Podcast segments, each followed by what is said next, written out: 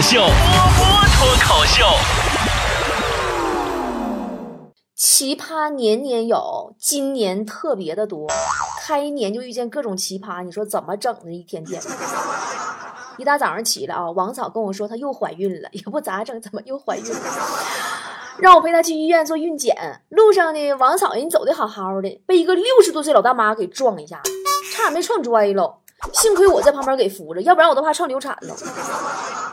关键是那大妈哈，她撞完人，她理都不理，她就走了呀。你说，哎，也不怎么那么巧。我俩到医院检查的时候，又遇见那大妈了。她也去看病，在那等尿检。我走过去，记住大妈的名字，让王嫂呢去厕所取了点样本，帮大妈给换上了。嗯，大妈，咱们这么有缘，给你个惊喜吧。前两天有个事儿更有意思，好容易春节以后上班第一个周末休息啊，本来我想睡个自然醒啊，没想到一阵门铃就给我吵醒了。打开门，一个文质彬彬的一个男的跟我说：“扣你七万。”我合计苍老师派来的呢，然后精神病似的撒我家门口一地土啊，特别突然。然后说他是什么松下电器推销员，说这些土用他们的吸尘器绝对能扫得干干净净，否则他就把地给舔干净。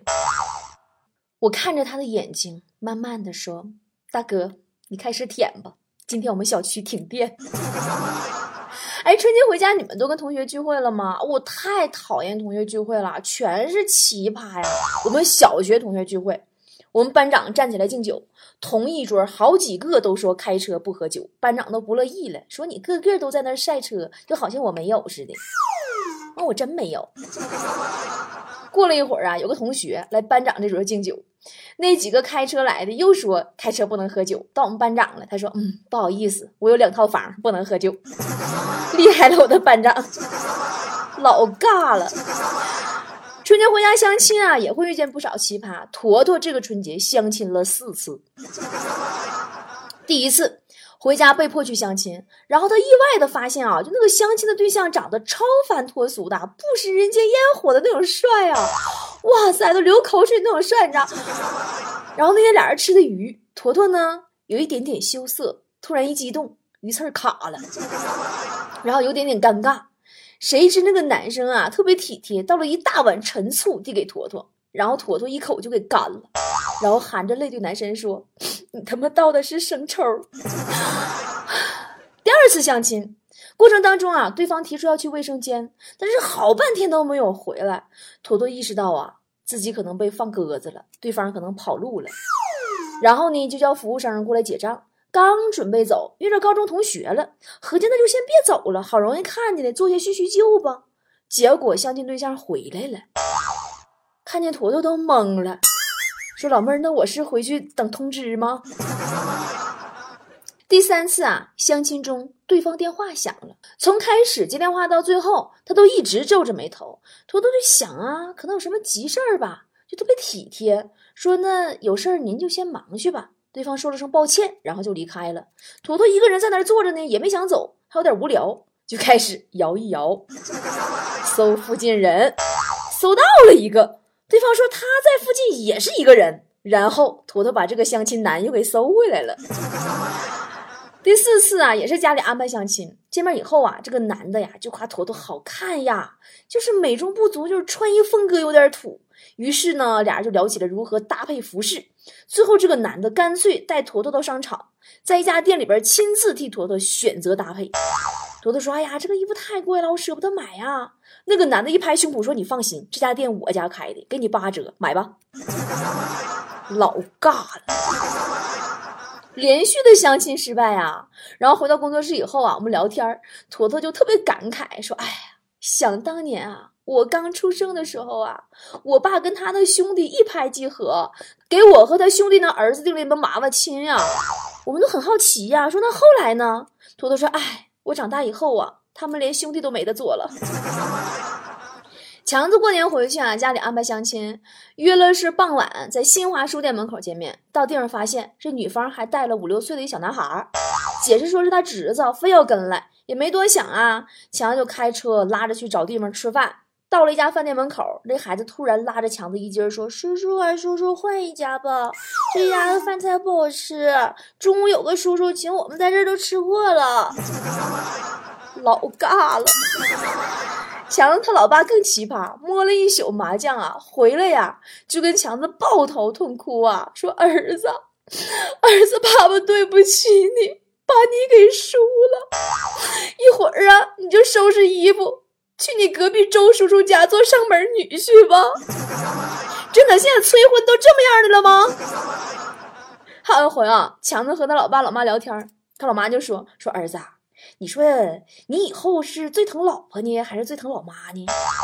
强子说：“那老婆可能有很多，老妈却只有一个呀，当然最疼老妈喽。”哎呀，给他妈乐的呀，欣喜万分呀。这时候，只听他爸悠悠的说：“儿子。”你要是最疼我的话，我可以让你有很多老妈。哎，你们有没有发现哈？最近出现了特别多的奇葩的爸妈，就比如说我妈吧。你说我好容易过年回家几天，有天下午我乐呵的，一边照镜子一边哼歌，我正自我感觉良好呢。我妈在旁边来一句说：“哎呀，姑娘啊，你这在外地创业几年，回来学猪叫都不像本地猪了。”我妈老梗了。有一回哈，我和我爸妈在家吃饭，然后我老爸 突然盯我老半天，就是瞅，哎呀，上下的瞅，然后意味深长的说：“我咋看着我闺女长得不像我呢？一点儿也不像呢。”然后我妈说了：“说闺女都这么大了，长得不像啊，也别追根究底了，装个傻。”最起码还有老婆有闺女，万一发现点啥呀，老婆也跑了，闺女也没了，你说是不是犯不上？哎，听这话的时候可冷了，真的。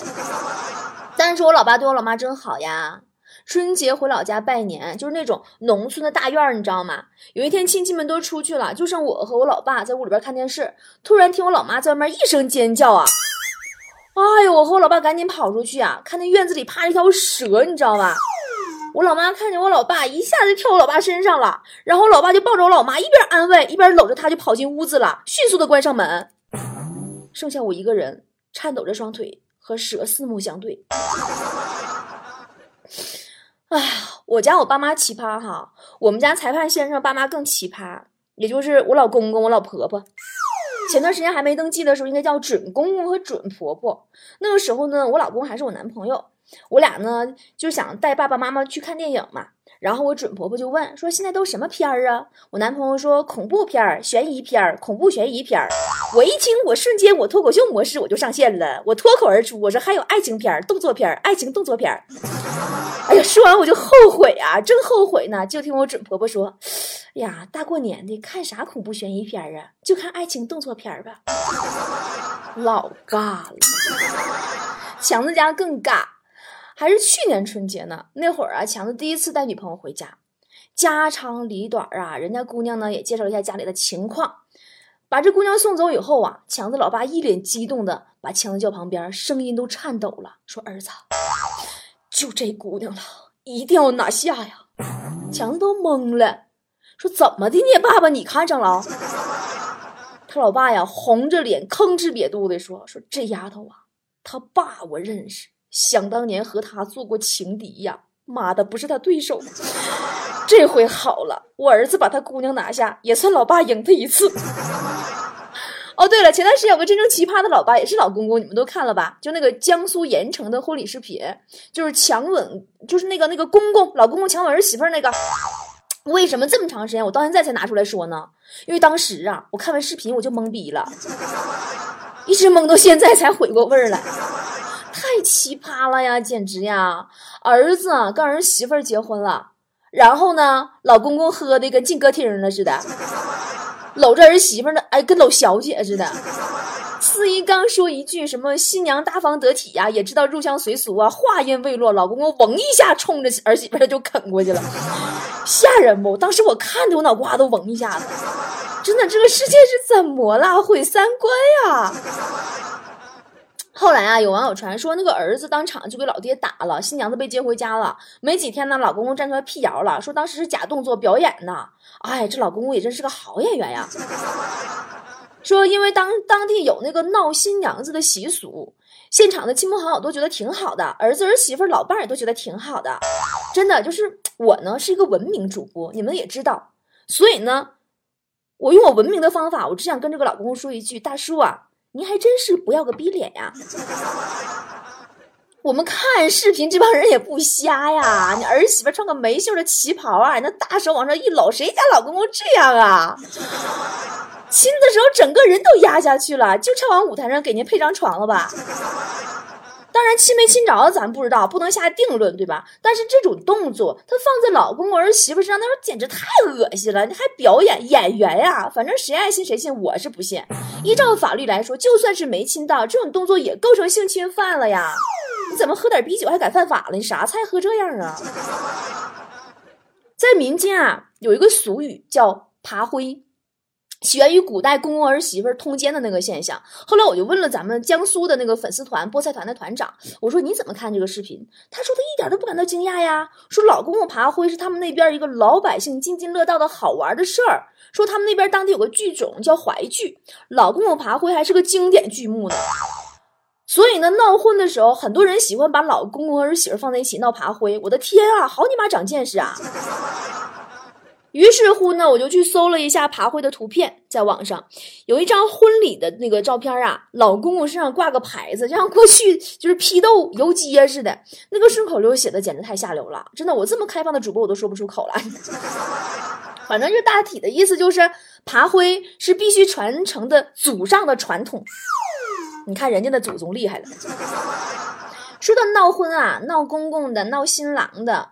但被曝光的最多的还是闹新娘伴娘性侵犯的。去年不是出个特别火的嘛？广东顺德一个婚礼，大门一开，哎呀，那个伴郎团啊，像狼群一样啊，冲着伴娘就扑过去了。然后呢，一个伴娘往楼上躲，从四楼掉下去，就当场摔死了。伴娘的妈妈当时就晕死过去送医院了。伴娘的爸爸哭瘫倒在地，一个家庭啊，就这么毁了呀。陕西西安。一个伴娘在车里被猥亵了，两个伴郎上下其手，连抓胸带调戏，还掀裙子，不顾伴娘反抗、尖叫和抓咬，旁边还有人嘲笑呢，说你们两个大老爷们半天连个内裤都脱不下来呀。后来呢，这两名男子被警方以猥亵罪逮捕，其中一人二十一岁，一人十九岁。你说人家结个婚，你说你们闹不闹？你们？山东泰安一个十六岁的小姑娘。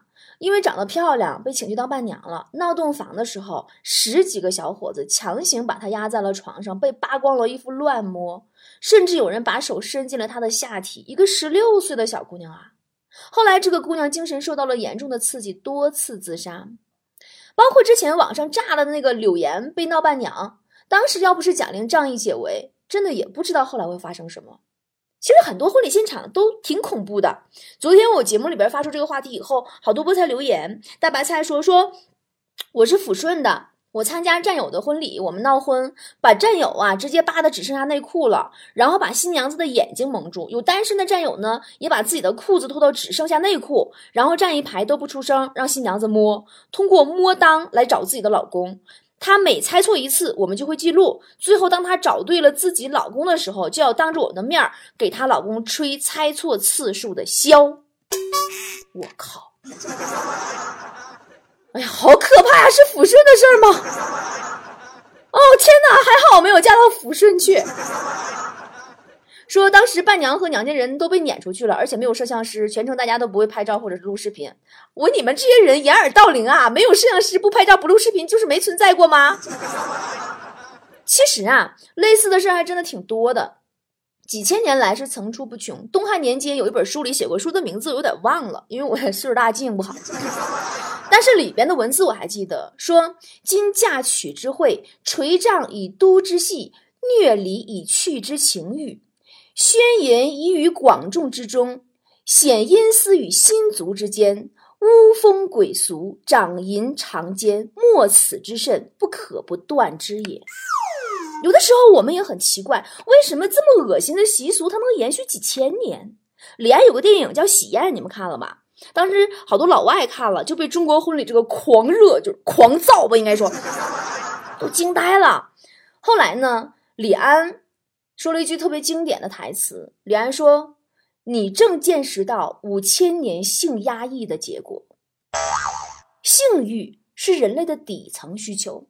真的，这才是恶俗延续的真相啊！中国传统文化的不开放，把性文化视为是肮脏的、羞耻的、见不得人的、不能公开谈论的。可是另一方面，男人们又背地里烟花柳巷，还理直气壮的打着传宗接代的旗号去三妻四妾，还得给自己立个牌坊：不孝有三，无后为大。去你妈！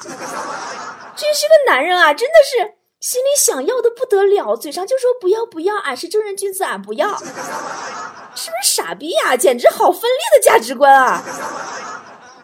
正是压抑几千年的性欲和缺失的性教育，孕育了闹新娘和闹伴娘的集体性狂欢啊！平时不敢干还想干的事儿，可下子有机会大干特干了。真的不是我说他们，就算是那些胆儿小的不敢下手的啊，在旁边卖单的，心里都老兴奋了。你就看那个江苏盐城那个视频，你就明了了。老公公在台上亲儿媳妇儿啊，满座的宾朋啊，没有人站出来替新娘子解围，有吹口哨的，有拍手喊好的啊。不买票看演出真好，是吧？包括网上很多对新娘伴娘性骚扰的视频里边，旁边的看客们除了起哄还是起哄啊！侮辱女性，你们就那么爱看吗？私底下是不是勾起你们的什么欲望了呀？这是男权社会的遗毒啊！我忘了在哪里看过一本书，说的是在鲁南苏北地区，农民娶媳妇儿初夜得献给地主睡一宿，这个叫初夜权。后来，直到一九四五年，山东战时行动委员会制定了《婚姻法暂行条例》以后，才废除掉这个初夜权的。一个社会走向文明的过程，其实就是陋习不断被破除、法治不断被完善的过程。法律才是最公平的规则，因为法律可以对弱者提供保护，保障人权和尊重女性的意愿。咱们回到婚闹这个话题，根据《中华人民共和国刑法》。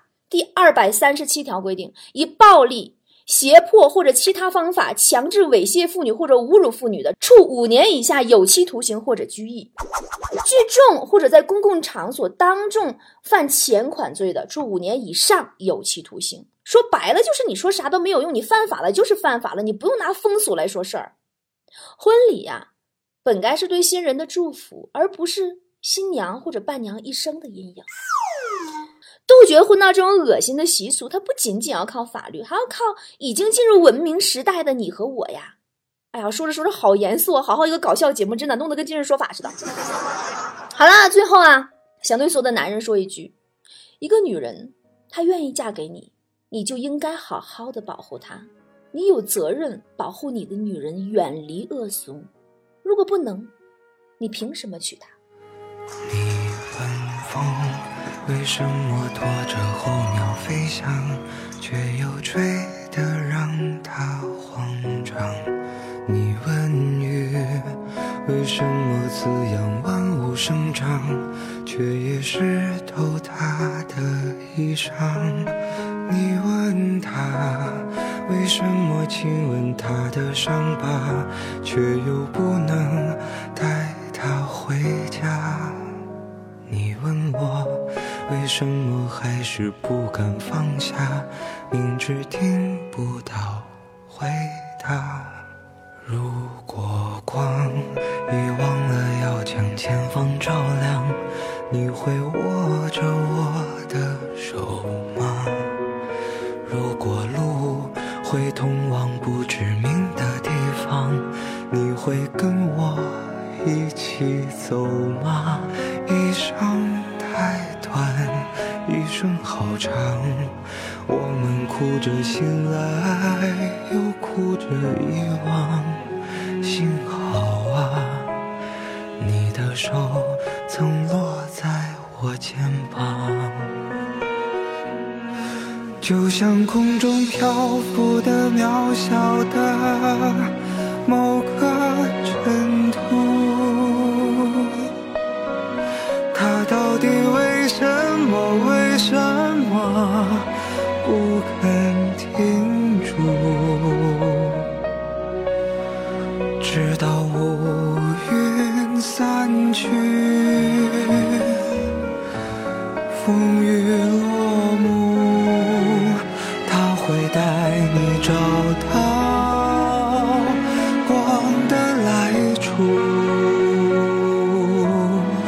就像手边落满了灰尘的某一本书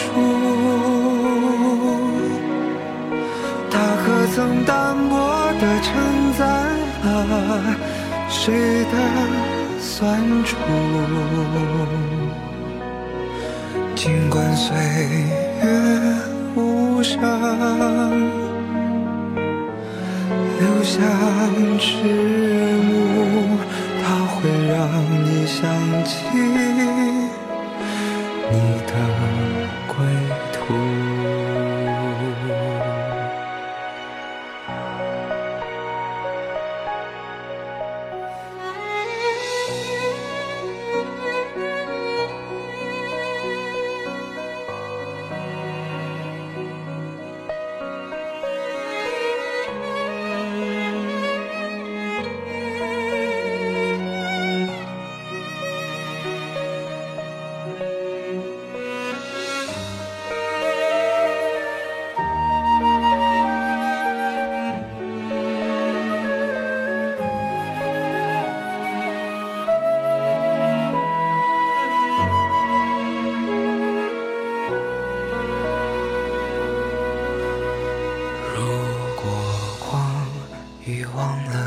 了要将前